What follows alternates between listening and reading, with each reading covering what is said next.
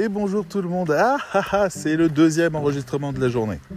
Ce matin, je vous ai raconté un truc exceptionnel. Et en fait, c'était nul. Donc, je l'ai jamais envoyé. voilà. C'est comme ça, je pense à vous. Quand c'est vraiment trop nul, je l'envoie pas. Quand c'est juste un peu nul, je vous l'envoie quand même. Mais euh, là, quand c'est trop nul, ça coince. Bref, ce matin, j'ai essayé de faire des parallèles compliqués entre les différentes manières de percevoir un chien et son éducation quand on est maître et à quel point ça peut être variable comme définition et euh, tout ce qui concerne en fait la profondeur de connaissance dans le domaine de la rédaction web. Ah, c'était passionnant, vous auriez appris plein de choses sur les chiens et c'est là où je me suis souvenu qu'en fait ben, vous êtes quand même pas mal à vous en foutre. Donc on va on va pas parler de ça. Alors bon.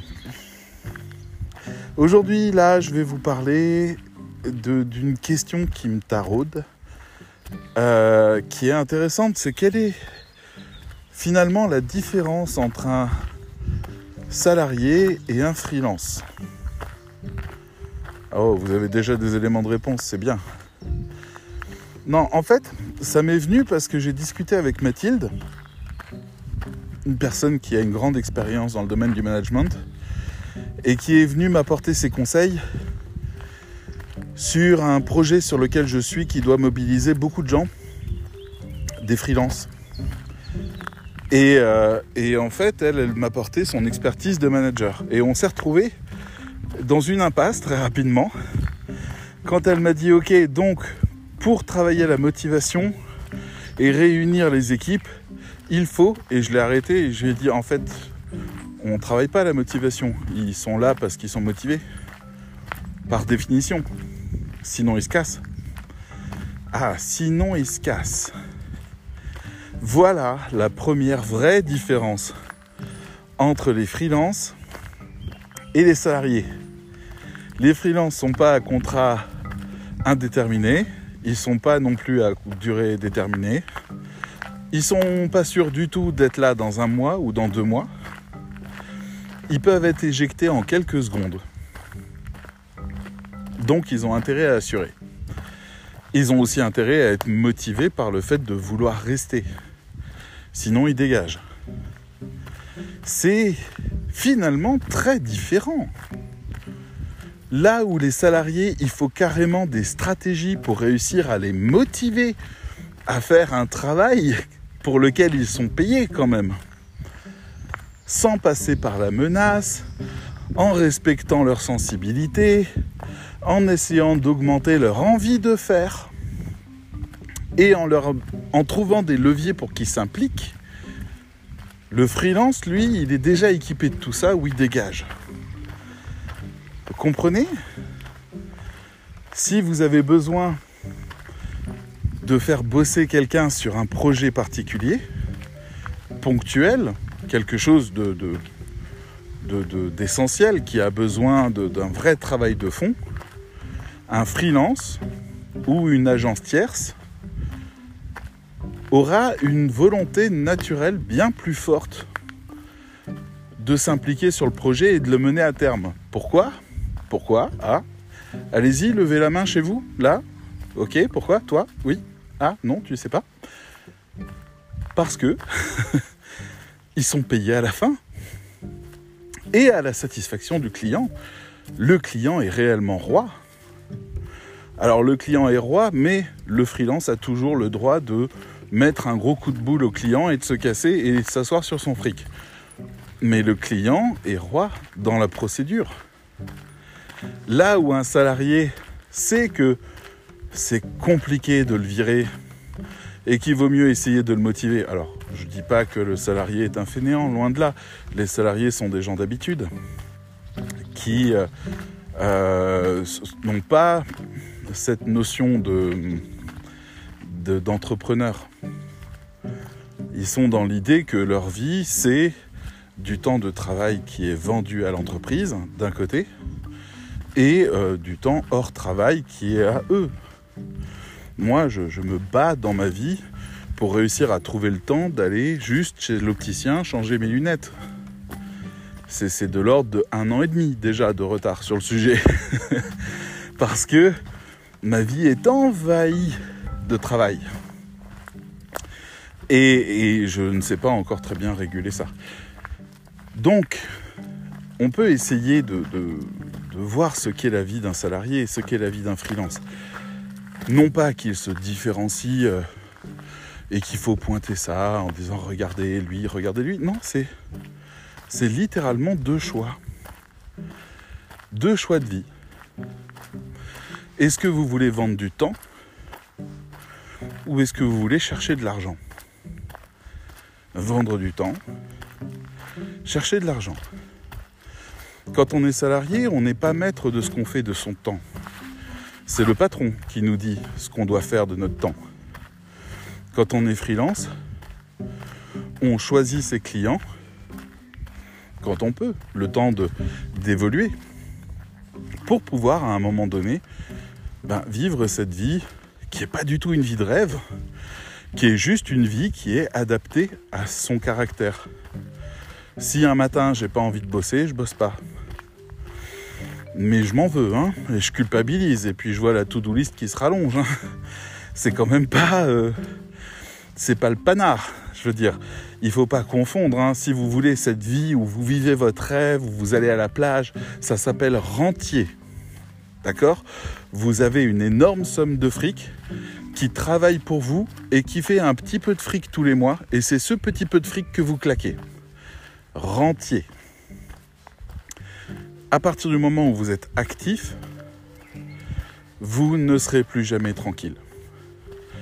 Dès que vous avez des clients, vous ne serez plus jamais tranquille. C'est pas la peine d'essayer, ça n'existe pas. Donc c'est vrai que salarié, ça résout énormément de cette situation-là.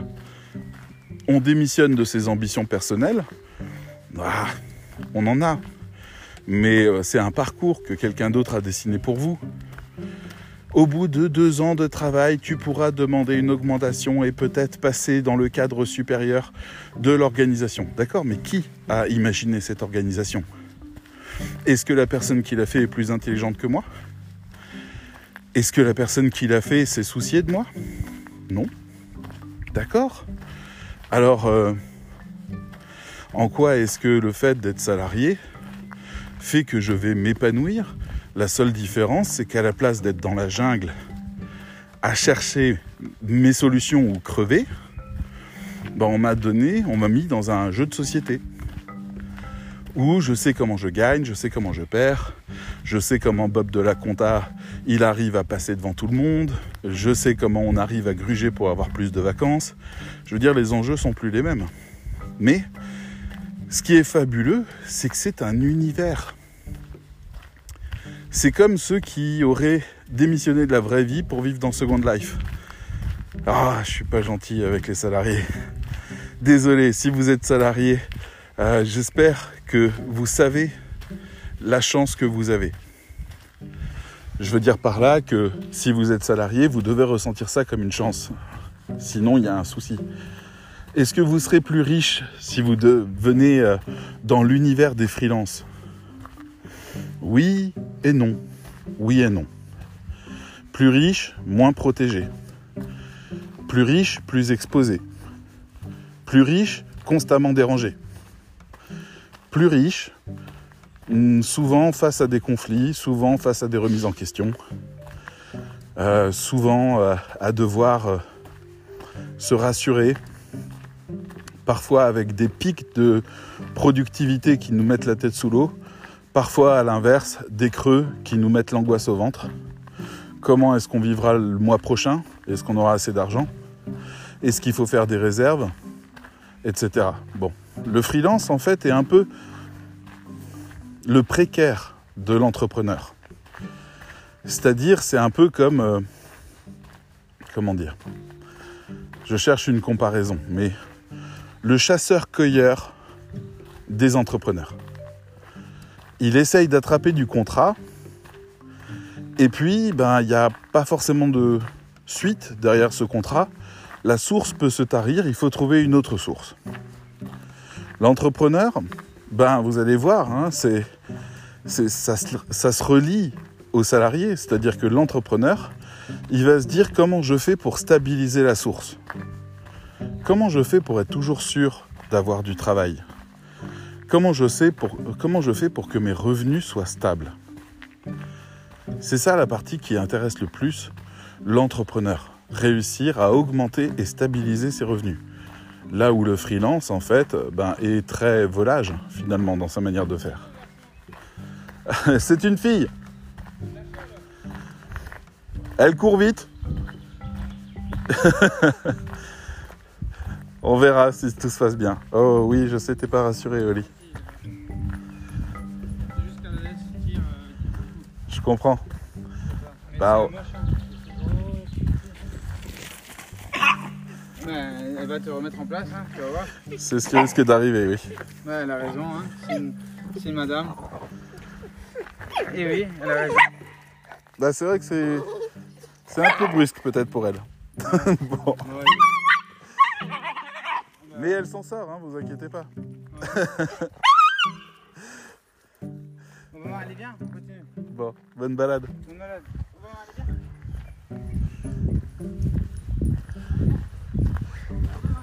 Ah Allez, fiche le compte, rentre. oui, voilà ce qui se passe. Euh, quand Oli rencontre un chien qui fait 8 fois sa taille, un labrador mastoc particulièrement musclé et qui trouve rien de mieux que de lui mettre son nez sur euh, bah, sur l'anus, hein, pour être clair, et qu'elle aime pas parce que c'est vraiment beaucoup trop grand. Elle a un cri qui est entre tu me fais mal et je vais te défoncer ta gueule. Ça impressionne un petit peu les grands chiens. Je sais pas trop pourquoi, mais c'est un peu entre les deux. Donc vous entendez ce cri-là, elle monte les dents, elle dresse les poils, et puis en même temps elle se taille quand même un petit peu en douce. elle s'en sort. elle a sa stratégie. Donc voilà, pour en revenir, en fait, l'entrepreneur, il va avoir à un moment donné besoin de salariés pour pouvoir réussir à stabiliser ses revenus et à un niveau qui permet d'avoir des salariés. Il y a des entrepreneurs incroyables. Je suis un gars qui a une, une chaîne sur YouTube. Ça fait 10 ans. Là, il fête ses 10 ans. Et en fait, il a une ou deux chaînes, je sais plus. Et il a, à l'heure actuelle, 20 hein, employés et sa chaîne produit 50 000 euros de chiffre d'affaires par mois. Ça pourrait paraître énorme, mais en fait, il reste plus grand chose à la fin. Mais comme c'est quelqu'un qui travaille sur beaucoup de projets et qui s'amuse beaucoup et qui aime bien euh, obtenir des gens, justement, quelque chose de très qualitatif, ben, il essaye de trouver l'équation avoir des gens qui sont engagés tout en étant salariés. Alors en fait, lui, il fait un principe de, de recrutement qui passe par trois questionnaires différents. Si vous réussissez le premier, vous êtes dans le second. Si vous réussissez le second, vous arrivez au troisième et là, il vous appelle. Qui permet de sélectionner des gens qui ont des idées et de l'envie. Et ce qu'il y arrive, alors il dit lui-même hein, dans une interview que il a, quoi Il a 30 ans, peut-être un peu plus. Euh, il, le dit lui-même. Il avance un peu à l'aveugle et euh, il essaye. Il essaye d'obtenir des salariés, ce saint Graal qui est d'avoir des salariés concernés, qui ont envie de se battre avec lui pour quelque chose. Mais tant que c'est le patron qui rafle la mise et que le salaire des salariés n'est pas amovible, sauf bien sûr avec différents euh, types de contrats, intérêts euh, ou ce genre de choses, eh ben en fait le salarié reste dans la position de vendre son temps et on doit lui dire ce qu'il doit faire parce qu'il n'a pas à prendre de risques au nom du patron ou au nom de l'entreprise. C'est pas son rôle et c'est pas son privilège. Il est d'accord pour sacrifier des choses, mais pour ce privilège qu'on lui foute la paix avec, entre guillemets, les résultats. Bien sûr, les, entreprises cherchent à régler ça et proposent de plus en plus, justement, de euh, créer des bonus en cas de réussite, en cas d'implication, créer des solutions, euh, des, cadeaux, des voyages, des trucs comme ça. On est en train de gamifier, de transformer en jeu les entreprises pour réussir à concerner les salariés. Donc, le patron est un freelance qui cherche à résoudre quelque chose pour stabiliser sa vie et augmenter potentiellement ses revenus. Mais plus il grandit, plus il dépense. Sur les 50 000 euros de cette chaîne YouTube qu'elle lui rapporte avec les opérations, etc., eh ben en fait, il reste quasiment rien à la fin du mois. Tout est cramé parce qu'il a 20 salariés. Et si les 20 salariés n'arrivent pas à produire plus de richesse que 50 000 euros, ben en fait, il arrive nulle part. Un salarié, mettons à plein temps, au SMIC, hein, c'est 1700 euros pour l'entreprise. Bon, pour pouvoir avoir un salarié, il faudrait que celui-ci rapporte le double, voire le triple. Parce qu'après, il y a des charges, et puis après, il y a les bénéfices d'employer et de former quelqu'un. Le patron ne veut pas faire ça non plus pour rien. Donc on est dans ce jeu où pour pouvoir réussir à avoir plus de puissance, plus de capacité, plus d'échelle industrielle, le patron doit créer un jeu dans lequel le salarié est d'accord de vendre son temps. C'est-à-dire le salarié, il n'est pas dans la réalité.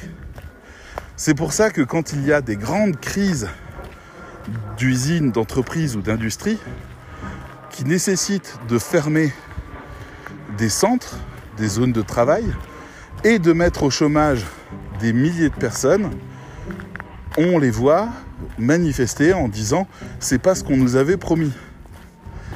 Et moi, je, vois ça et je me dis mais euh, l'entreprise est en train de couler. Elle est en train d'essayer de survivre. Elle est en train d'essayer d'évacuer cette charge qui lui coûte de l'argent et ne lui rapporte plus assez.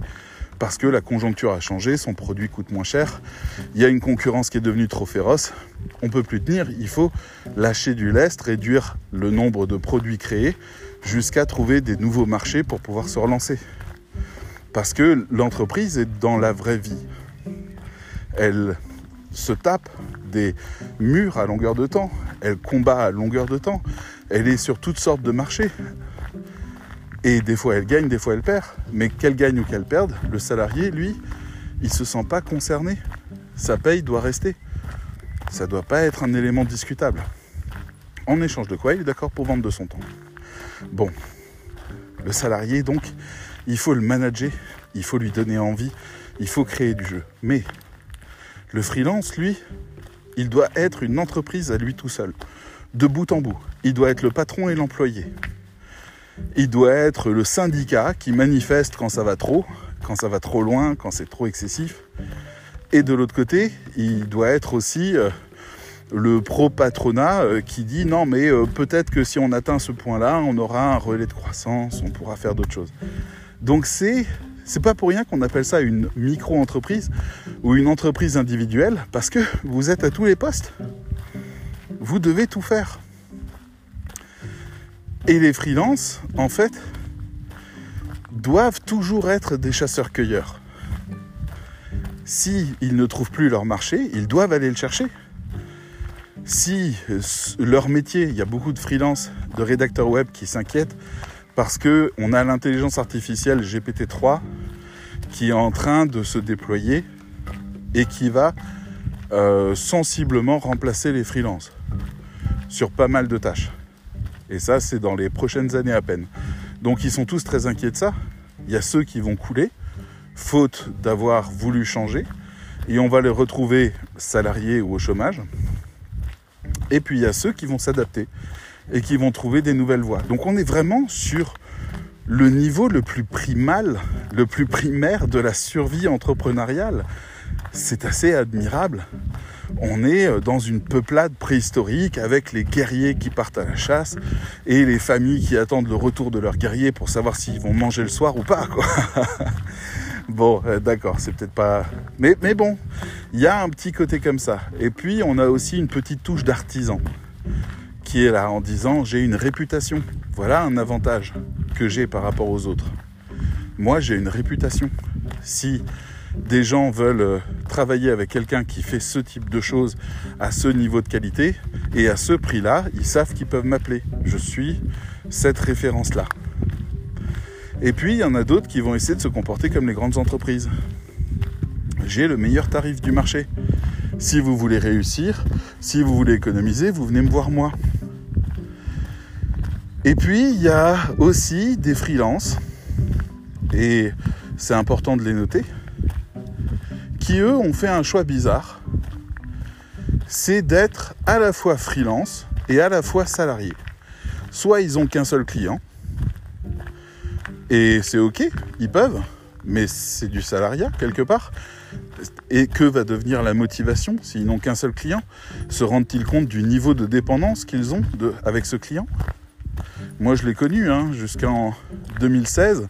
Entre 2012 et 2016, j'ai eu un seul client pourvoyeur de contrat. Il a décidé d'arrêter ses activités. Eh ben, j'avais le choix entre clé sous la porte ou euh, repartir pendant plusieurs mois chercher d'autres clients. Hein. Donc voilà, c'est brutal d'avoir qu'un seul client. Bon, c'est peut-être pas forcément une difficulté aujourd'hui avec les réseaux actuels, mais il faut toujours penser à sécuriser la réputation pour pouvoir se simplifier la vie le jour où on n'a plus ce client. Et on a aussi des gens qui, qui font du portage salarial. Alors eux, c'est un c'est un peu étrange. Ils travaillent à leur compte, mais ils veulent tous les avantages du salarié, sauf qu'ils n'ont pas du tout tous les avantages du salarié. Partent pas en vacances, ils n'ont pas le 13e mois payé, parce que c'est que leur argent en fait. C'est juste une manière d'enregistrer leur argent autrement et de le redistribuer autrement. C'est un peu plus stable, un peu plus lisse. C'est rassurant quand on vient du salariat et qu'on est en train de se lancer. C'est rassurant. Mais est-ce que c'est euh, est-ce que c'est pertinent? Vraiment, c'est du cas par cas. Il y en a pour qui ça sera très bon, d'autres pas. Mais on voit qu'il y a toujours un problème avec cette équation. Si je suis salarié, alors je vends mon temps. Si je suis rédacteur, enfin si je suis freelance, alors je m'applique. Parce que je veux faire la différence. Je vais voir si je peux m'asseoir là. Ouh, c'est très humide. Parce que je pense que vous en avez marre de m'entendre m'essouffler. Voilà.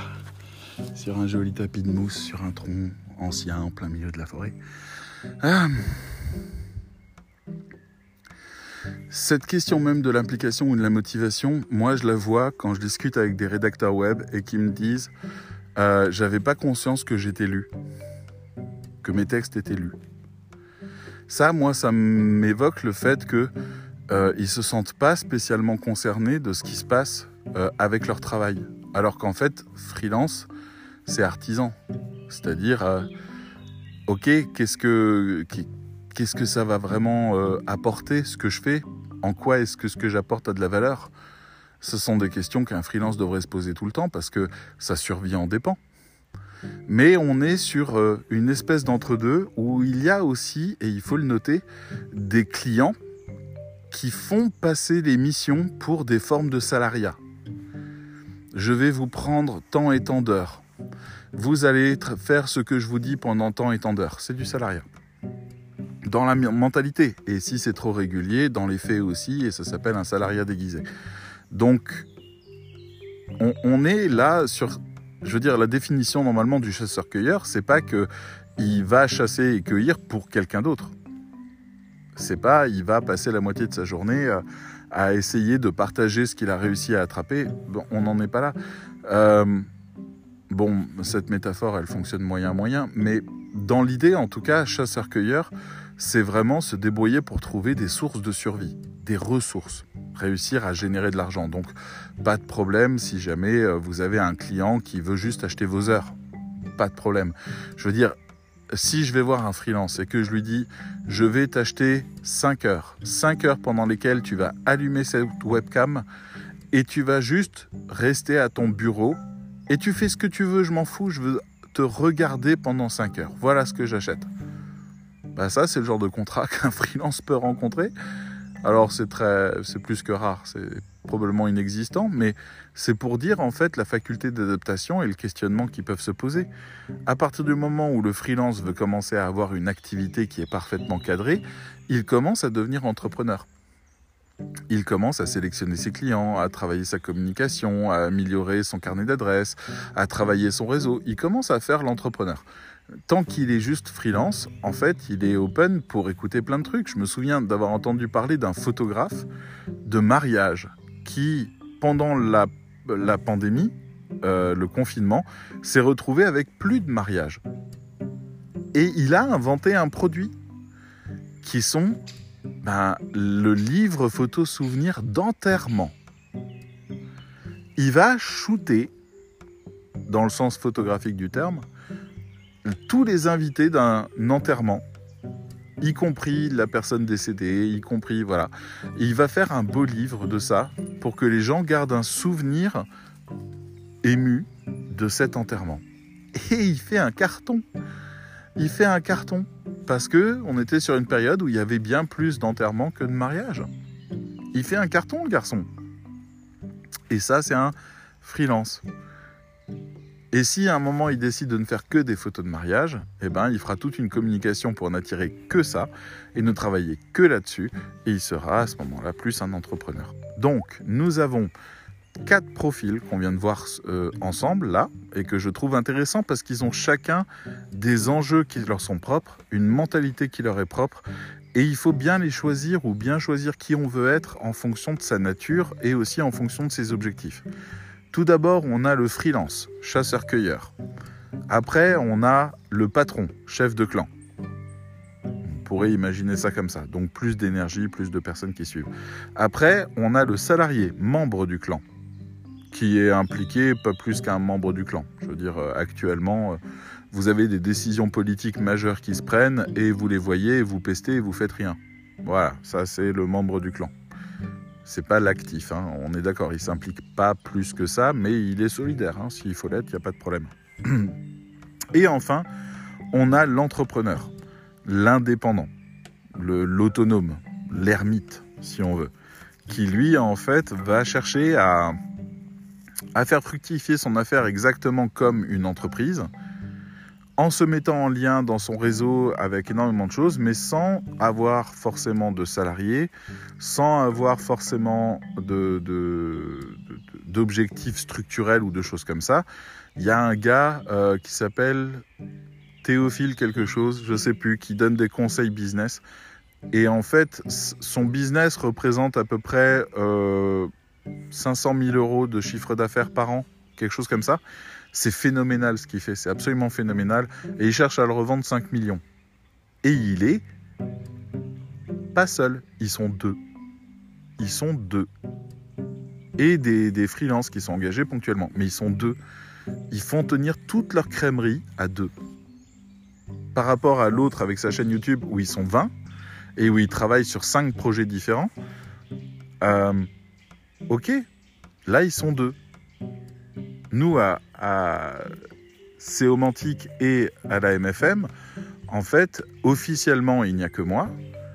Et dans le premier cercle, en fait, il y a deux autres personnes. Et à nous trois, on arrive à animer quelque chose qui concerne presque 500 personnes au total. Donc, sans parler des réseaux, de la communication, de la connexion, etc. Donc, en fait, il a pas. C'est vraiment la question du statut. Est-ce que je suis un patron ou un entrepreneur dans mon cas? Moi, j'ai l'impression d'être un entrepreneur. Je ne suis pas à l'aise avec la notion de patron.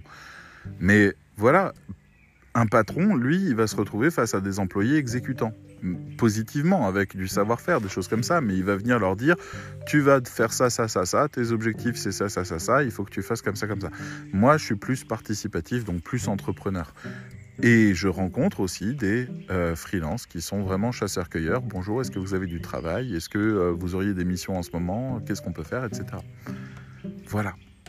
J'avais envie de faire ce petit tour d'horizon. Je ne veux pas m'éterniser plus que ça. 30 minutes, c'est très bien pour ce genre de choses. C'est une. Comment dire C'est un podcast qui est déjà mieux que celui que j'ai fait ce matin. Je vais effacer le fichier là dans la foulée.